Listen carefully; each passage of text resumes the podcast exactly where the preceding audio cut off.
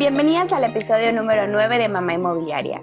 Hoy tenemos una invitada muy especial que nos va a hablar de un tema que a veces no nos preocupamos tanto por, darle la importancia que, que tiene, pero ella nos va a explicar por qué debemos de contar con seguros.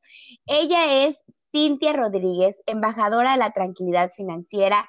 También es podcaster. Ella tiene el podcast Finanzas sin filtros y estos son agentes, donde nos da muchísima información y herramientas para que nosotros aprendamos cómo es el uso correcto de los seguros, de las finanzas personales y muchos temas más. Bienvenida, Cintia. ¿Cómo estás? Hola Talina, muy, muy bien, muchísimas gracias. Estoy súper emocionada de poder estar colaborando contigo, muy contenta de, de, poder platicar ahorita con ustedes y que toda tu audiencia pueda escuchar el tema que vamos a tratar hoy, que creo que la verdad, sí, como tú dices, no le damos la importancia eh, hay muchos tabús acerca de, todo este tema de seguros, aseguradoras y demás, pero qué padre, muchas gracias por haberme invitado y espero pues romper un poquito esos mitos que existen y que sí realmente se den cuenta que es una parte muy, muy importante de las finanzas de las personas. Sí, claro, y es que, bueno, en el tiempo que estamos viviendo, es creo que una parte donde nos cambiamos el chip y tenemos que saber que las, tanto las finanzas personales como contar con un seguro de gastos médicos, de casa, de auto, pues es muy importante, ¿no? Y, y también tener la importancia de no solamente utilizarlos justamente cuando ya está, tenemos el tiempo encima, sino hacer una planeación y dentro de tus finanzas personales pues considerar ese, esa inversión desde principio de año. Y bueno, también antes de que nos presente todo este tema de cómo funcionan los seguros, déjeme contarle que además Cintia, aparte de, que se dedica a dar conferencias, da pláticas, hace colaboraciones con varios podcasts, y eso, ella también es mamá, y pues es una persona em, es emprendedora, empresaria, y eso es algo que aquí en Mamá Inmobiliaria, las mamás que han estado invitadas, pues tienen bastante común. Cuéntanos de, de Cintia, de la parte familiar, de la parte mamá, ¿cómo le haces para organizarte? Ay, pues mira, yo, este, déjame te platico un poquito. Yo soy de acá de Monterrey, eh, tengo 31 años, efectivamente soy mamá. Yo fui mamá a los 24, tengo dos chiquitos hermosos, uno tiene seis, el otro tiene cuatro. Y pues, ¿qué te digo? Realmente es todo un reto, Talina, tú sabes, o sea, y muchas de las personas, de las mamás que nos escuchan, saben que es realmente todo un reto eh, poder llevar toda la parte personal con, con, los niños siendo mamá y aparte tener tu emprendimiento. Es, es algo que sí es complicado, pero realmente tiene muchos beneficios, o yo le veo muchos, muchos beneficios porque eh, yo pude disfrutar y todavía lo estoy disfrutando, pero me refiero a la parte cuando son pequeñitos, o sea, yo pude disfrutar eso al 100% porque no tenía que cumplir ese horario de trabajo, donde no podía estar con mis hijos, donde, oye, tienes que buscar una guardería, dejarlos ahí todo el santo día, y, no, o sea, realmente a mí me encanta por eso tener eh, mi negocio, obviamente de, seguros, pero, pero es mi negocio donde yo me pongo mis tiempos, mis horarios, mis metas y realmente es algo que valoro tanto, tanto.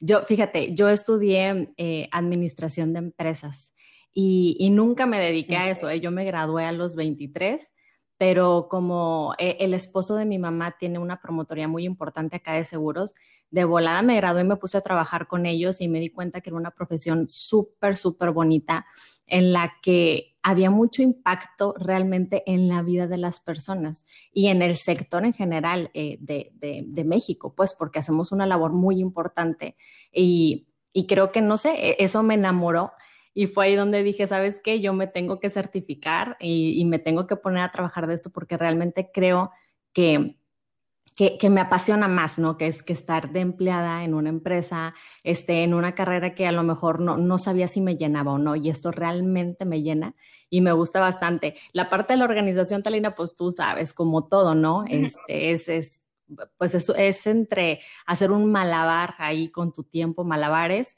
eh, pero, pero realmente creo que sí se puede, o sea, sí se puede y, y, y es una etapa que se pasa rápido ¿eh? y, y, luego la añoramos y queremos regresar a que están más chiquitos, pero pues ya ahorita son un poquito más independientes y ahorita pues aprovechando con todas las vacaciones para poderme dedicar más al trabajo.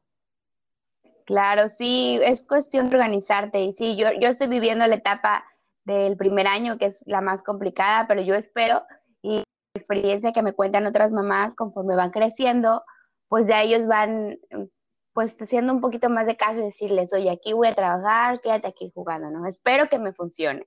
Oye, Cintia, y bueno, en la parte de tu negocio, eh, ¿tú tienes oficinas físicas ahí en Monterrey? ¿Cómo trabaja y cuál es la labor de una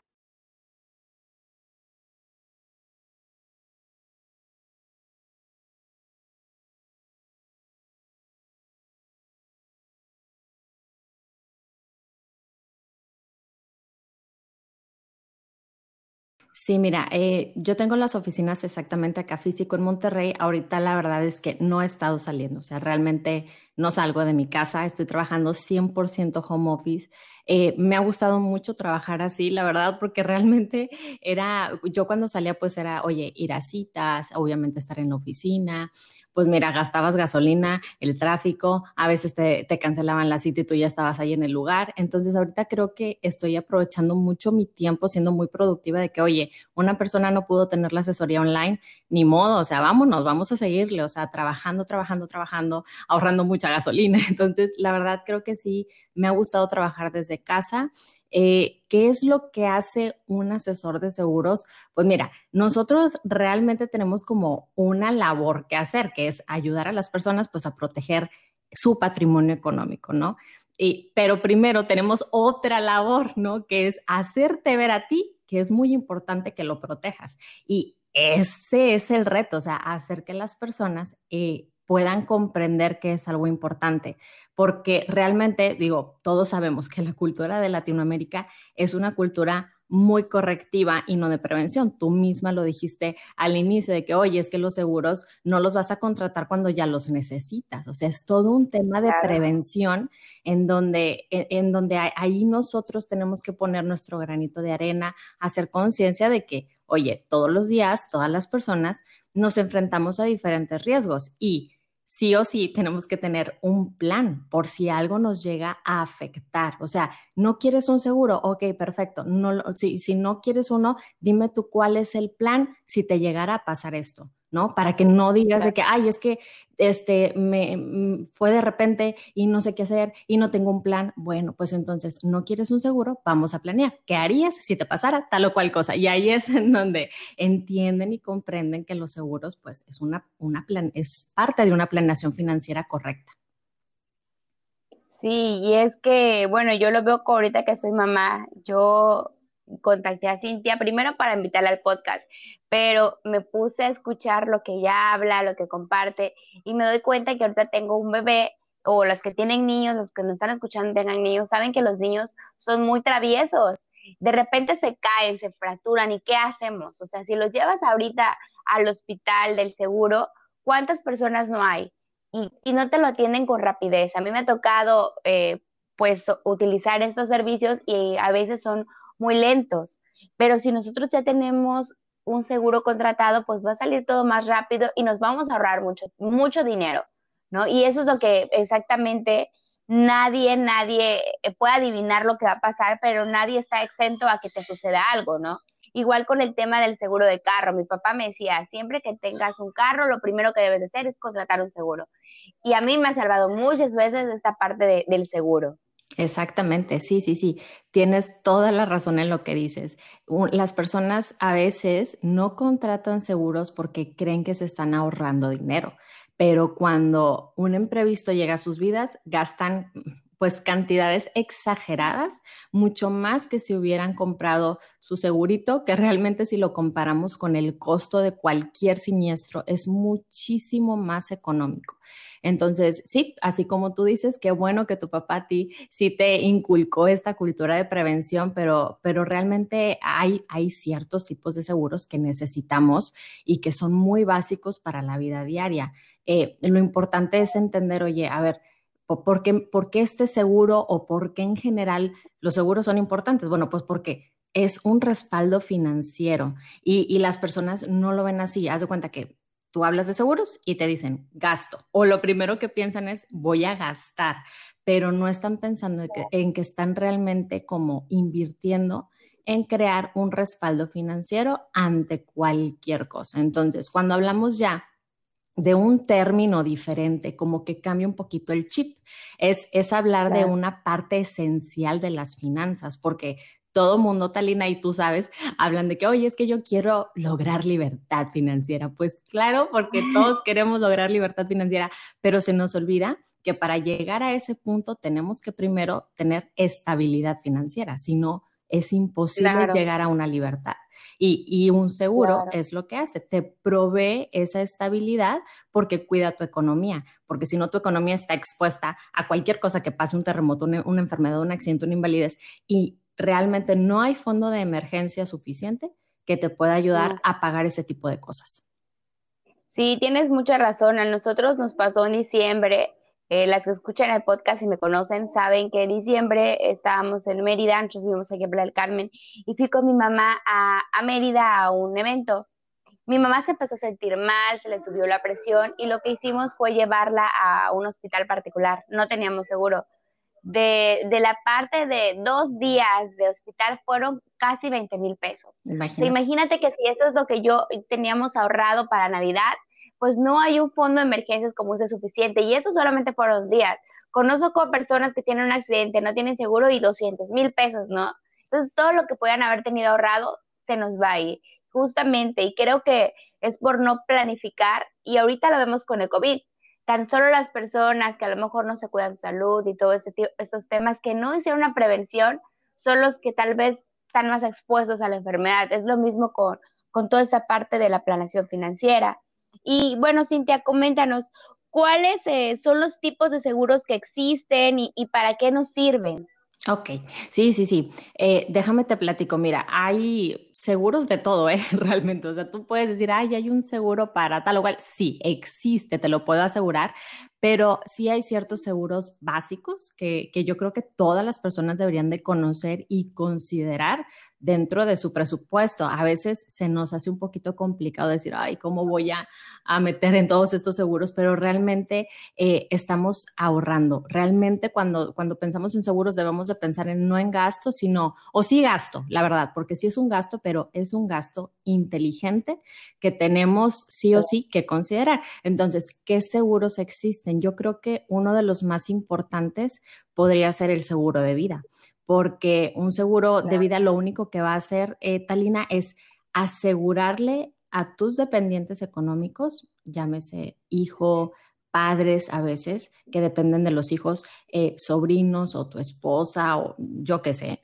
Eh, este seguro lo que va a hacer es, oye, si tú te mueres, esa persona va a tener una herencia y no para que se pase la vida de lujo, sino para que pueda hacer frente a todos los gastos que, cuando tú estabas vivo tú pagabas. Entonces, ¿cómo le va a hacer esa persona si no tiene eh, un ingreso? Entonces, para eso es el seguro de vida para que tú puedas eh, de alguna manera dejarles una herencia a esas personas que quieres. Y aquí hay un chorro de mitos alrededor del seguro de vida que muchos, por ejemplo, esposos que son pilares económicos de la familia dicen, no me voy a asegurar porque luego mi esposa se lo va a gastar con el otro y tú, o sea, no hombre, escuchas esas cosas y de verdad dices, ¿cómo puede ser posible que pienses así? Sí, o sea, imagínate, la persona ya va a tener una, una este, fuerte pérdida emocional para que todavía, no, y de verdad, de verdad, y, no les importa eh, que sus hijos estén chiquitos y, oye, no, no me voy a asegurar porque luego se lo van a gastar en tal o cual, que ellos se rasquen con sus uñas, y son respuestas que he escuchado real.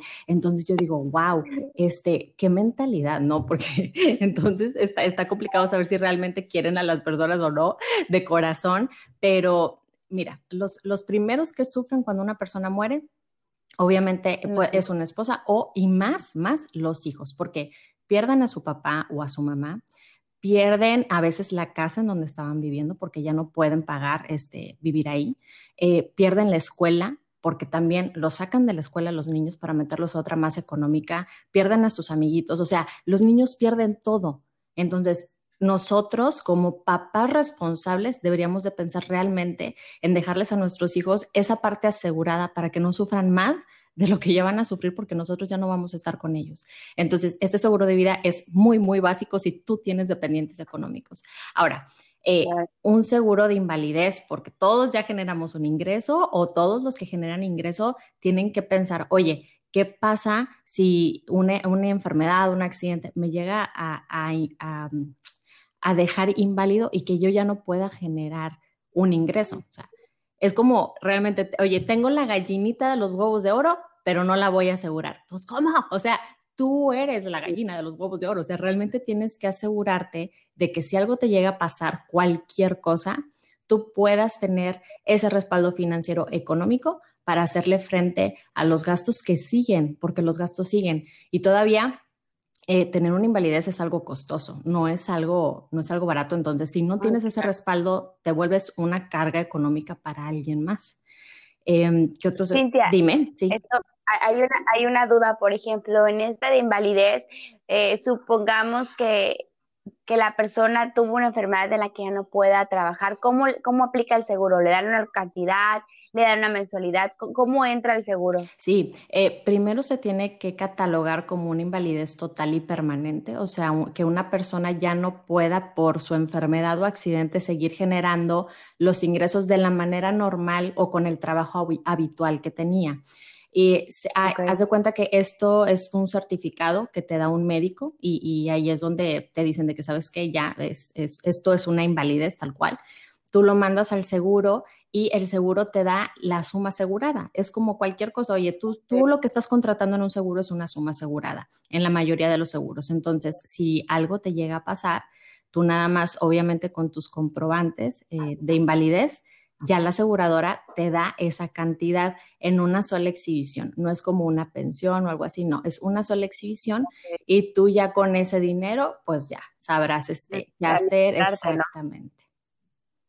Ok, perfecto, ya, lista. Duda resuelta. Muy bien, no, cualquier duda tú interrúmpeme, porque luego yo hablo un chorro, Talina.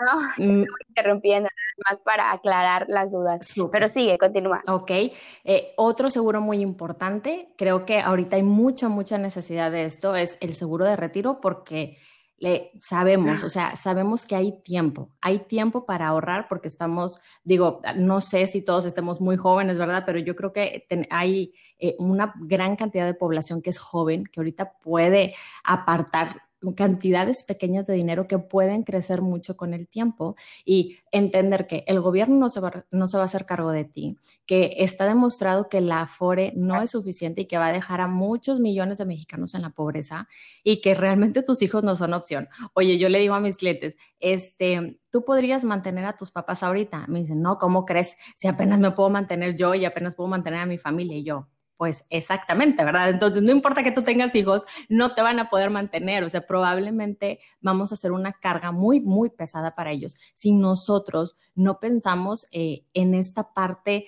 preventiva de, oye, hay que hacer un fondo para mí mismo porque no quiero ser una carga absolutamente para nadie y porque no es responsabilidad de nadie, ni siquiera del gobierno, es tu responsabilidad. Entonces, sí, sí necesitamos esta parte de inversión. Y yo sé que ustedes, mamis inmobiliarias, este, claro que las bienes raíces son una súper, súper inversión. Y, y, lo único que considero es que estaría padre que además de tener bienes raíces como parte este, de nuestro retiro, es súper importante sí tenerlas, también tener un seguro que te garantice liquidez, o sea, que te garantice dinero en efectivo porque lo vamos a ocupar también. Entonces, es como diversificarle y tener varias inversiones en las que, cual, claro, por supuesto, las bienes raíces son eh, de las mejores inversiones que podemos hacer realmente. Eh, y un seguro... Sí, y aquí hago, no, aquí hago un paréntesis también. Fíjate que hay dos tipos de, de la parte de, de mujeres inmobiliarias. Hay las que compran y tienen a lo mejor un inmueble que lo van a rentar, ¿no? Pero también hay las otras que empezamos solamente vendiendo. Y creo que aquí en la parte que hablas de finanzas y seguros, es algo que yo he visto en la mayoría de asesoras inmobiliarias que me he topado, eh, que empezaron a los 30 y ahora tienen 50 y 60. Y sabes que sus condiciones financieras no son muy buenas. Entonces dices, oye, ¿en qué te has gastado tanto dinero? Que, en comisiones, ¿no? No hay una planeación ni siquiera de, de seguros, no hay una planeación financiera y creo que esa parte en todas las que somos freelance debemos de aprenderla. que debemos de saber qué vamos a hacer cuando ya no podamos trabajar, cuando ya nos queramos jubilar. Uno que es freelance no, pues no está dado de alta en el seguro. Que yo les digo a muchas personas cuando me preguntan, oye, ¿por qué no te metes a trabajar para estar dada de alta? Pues tiene sus ventajas, pero también tiene desventajas, ¿no? Entonces creo que sería mejor contratar un seguro de gastos médicos, un seguro de este que me estás hablando para cuando te, ya te vayas a retirar, y efectivamente invertir en bienes raíces. Pero ese, es específico para los que nos están escuchando, Cintia también da capacitación o pláticas acerca de finanzas personales. Creo que es algo que, que estamos muy, muy mal y muchos freelancers estamos peor. Entonces sí es algo que debemos de considerar, invertir en estos seguros para cuando seamos pues mayores.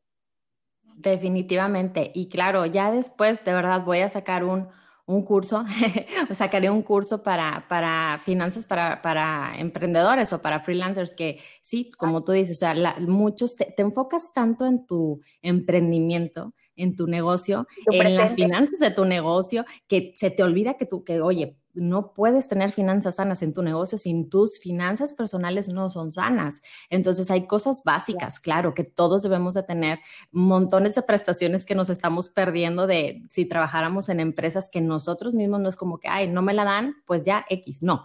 Tú tienes que pagarlo por tu cuenta, o sea, es importante tenerlo. Entonces, definitivo, Talina. Sí, la verdad es que, este, gracias por, por aportar al, al punto, porque sí creo que es muy, muy importante. Eh, contar con esta planeación a futuro y sobre todo planeación a largo plazo, no nada más pensar en el corto plazo. Sí, claro. Bueno, seguimos con el tema de qué seguros existen. Sí, bueno, el, eh, si tienen hijos, el seguro educativo, que es básicamente como tu seguro de retiro, pero este, este seguro es para ahorrar para la educación de tus pequeñitos, para cuando estén en la universidad créanme que eh, es, es, como un alivio, ¿no? Es, es un alivio poder eh, ahorrar de poquito en poquito, porque las universidades ahorita ya están caras, o sea, las privadas ahorita ya son caras. Imagínate en 15 años o imagínate en 18 años, realmente es una inflación este, que, es, que sube mucho, no es como la inflación normal, no, sube bastante, igual que la inflación hospitalaria es súper alta también. Entonces, eh, tenemos que empezar a planearlo porque ahorita se puede y se puede de poquito en poquito. Ahora, este seguro tiene la superventaja de que, oye, si yo, mamá, este, que, que soy, o sea, que soy parte importante de, de la fuente de ingresos de, de mi familia, eh, yo me llevo a invalidar o yo me llevo a morir, a mis hijos ya se les garantiza su educación en el futuro. Entonces, este, este tipo de productos, yo que soy mamá, creo que es de los mejores productos que existen porque a mí me da la tranquilidad de que pase lo que pase, mis hijos van a ir a la escuela, o sea, van a ir a la universidad y van a tener las mismas oportunidades que yo tuve. Eh, creo que es muy importante que, las mamás y los papás lo puedan considerar como algo súper importante para sus pequeños, en vez de estar gastando en tantos juguetes y cosas que realmente son innecesarias. Eh, esto sí es un gasto muy necesario. Este, a partir, eh, a partir de donde dijiste que van a ir a la universidad, se trabó. Ah, ¿se trabó? ¿Y ya me escuchas? Sí, a partir de ya, ya te escucho, pero creo que tienes que empezar de donde dijiste, para mí el saber que van a la universidad. Ah, bueno, déjame tratar de, de regresar ahí. Para mí, saber que mis hijos van a ir a la universidad, pase lo que pase, y que van a tener las mismas oportunidades que yo tuve, eso me da muchísima tranquilidad y creo que es un gasto que sí tenemos que considerar porque gastamos mucho en los hijos, pero también gastamos en muchas cosas sin sentido, como los mil juguetitos, este, la mil ropita. O sea, queremos que los niños tengan todo pero no estamos pensando en el futuro, qué es lo que queremos que tengan. Y yo creo que la educación es lo que a nuestros hijos les va a abrir las puertas de tener una vida como la que tuvimos nosotros o mejor la que tuvimos nosotros. Entonces, sí, creo que es, este seguro es de los mejores y de los que más me gusta. Em, otro seguro es el de gastos médicos. Bueno, tú lo dijiste en un inicio, oye, el COVID nos está acechando, nos está acechando. Entonces, ya lo dijiste, Talina, dos días, dos días, 20 mil pesos y no fue, este, a lo mejor en un área de, de atención, este, ¿cómo se dice? Intensiva, especial, exactamente. Entonces, eso es... Así como la Exacto, es carísimo, o sea, eso realmente es carísimo. Entonces, eh, tenemos que pensar que si la atención privada es muy costosa y la salud pública es muy precaria, pues necesitamos hacer algo, ¿no? Entonces, eh, este seguro de gastos médicos, pues te garantiza que por un costo... Eh, pues sí, no, no es el seguro más barato, o sea, es la realidad, pero creo que sí cabe en el presupuesto porque hay de todo tipo de aseguradoras, de todo tipo de coberturas y algo se puede ajustar al presupuesto de las personas para que puedan tener una atención hospitalaria privada y no gastar las grandes cantidades, sino contener el gasto, porque obviamente tú vas a pagar tu seguro y vas a pagar también en un siniestro, pero va a ser una cantidad controlada que sí puedes generar en un fondo de emergencia y no te vas a descapitalizar. Entonces, este seguro ahorita, sobre todo con el COVID, es un sí o sí, o sea, porque todos estamos corriendo un riesgo muy, muy alto con, con la pandemia que nos está afectando. Ahora, otro seguro importante, eh, y este les va a gustar, es el seguro de hogar. Este es buenísimo, este es buenísimo, porque sí, protege mucho. Mira, el, cuando yo hablo con las personas, eh, les digo, oye, ¿cuál es tu patrimonio más importante ahorita? Mi casa. Entonces, si tu casa es el patrimonio más importante que tienes, pues valdría la pena protegerlo, ¿no? Ante cualquier cosa. Y sobre todo es un seguro barato. Este sí es un seguro económico comparado con la cantidad de coberturas que te da. Entonces, ¿Qué te va a salir más barato? ¿Tener un seguro o reconstruir tu casa? Si algo pasa, puedes tener un seguro. Entonces yo creo que, bueno, y el del carro ni hablo del carro porque todo el mundo ya sabe que el carro, claro, como dijo tu papá, tiene que estar asegurado. Entonces, ese es un sí o sí, ¿no? Súper básico también. Pero creo que esos son como los más importantes de los que debería de eh, las personas de buscar más información si es, si es algo que les aplica, ¿no? Claro, y, por ejemplo, en esta casa, bueno, en este podcast hablamos de bienes raíces, ¿no? O sea, mamá inmobiliaria. Yo conocí el seguro de casas porque cuando yo vendo mis, los inmuebles trabajamos eh, pues con diferentes bancos y hay algunos bancos que su crédito hipotecario incluye un crédito de pues para vivienda y no nada más es si hay un siniestro, o sea, de verdad que incluye varias cosas, pero bueno, Cintia que es experta, cuéntanos, ¿Qué incluye un seguro? Claro, de casa? mira, eh, los, los, seguros que te ofrecen en los créditos hipotecarios son buenos, claro, y son económicos. No son los más completos, o sea, es que realmente un seguro de casa en una institución este, privada por, por fuera, fuera de los bancos te incluye un, demasiadas cosas, muchísimas cosas. Y aquí déjame, déjame te platico. Eh, te cubre obviamente la construcción contra incendios, terremotos, fenómenos hidrometeorológicos, que es lo más importante, ¿no? Oye, cuida el cascarón porque es lo que vale más. Entonces, está protegido ya. Eh, cubre tus contenidos, o sea, si tú vas a vivir en esa casa, obviamente bajo todos los riesgos que te mencioné antes, te cubre todas tus pertenencias. Mira, una inversión muy grande es ya pagar tu, o sea, pagar la casa, tal cual, y otra muy grande es llenar la casa de cosas. Entonces, realmente también tenemos mucho patrimonio ahí eh, y está cubierto bajo los mismos riesgos. Fíjate que una de las coberturas que más se utiliza en este seguro de hogar es la de los electrónicos, sobre todo por los cortocircuitos, cuando las lluvias, cuando los aeronazos. Entonces, oye, el refrigerador, el micro, las teles, las computadoras, es que hubo un corto y todo se me fregó. Oye, el seguro te repone todo. Qué maravilla, qué maravilla, porque es una póliza muy económica y esto de los cortocircuitos es, es todo un tema, ¿eh? porque pasa muy, muy seguido. Y sí. considero que es una cobertura muy, muy valiosa. Además, tienes responsabilidad civil. ¿Qué es responsabilidad civil? Oye, mis hijos estaban jugando y quebraron tal o cual cosa del vecino. Este, estábamos en una tienda y mis hijos este, quebraron tal o cual cosa en la tienda. Entonces, todo pasa sí, sí que pasa, realmente. Sí que pasa. Este, los niños son súper traviesos y deja tú los niños, también nos, a nosotros nos puede pasar ¿eh? que, en cualquier cosa, oye, ahí andamos haciendo daños a terceros. Entonces, esta cobertura eh, te cubre a ti, te cubre a toda la familia para este tipo de daños a terceros, te cubre, oye, eh, nadie, aunque vivas en una colonia privada, ¿eh? porque yo vivo en una colonia privada con guardias día, noche y demás, y se han metido a robar. O sea, encuentran una manera. Entonces, también estás cubierto eh, todos tus contenidos contra robo o asalto. Entonces, creo que esta cobertura también es muy, muy importante y no te confíes de que, oye, vivo en una colonia privada, no, no lo ocupo. No, créeme que encuentran la manera de entrar. Em, es, es, es, como una cobertura muy básica también del seguro de hogar.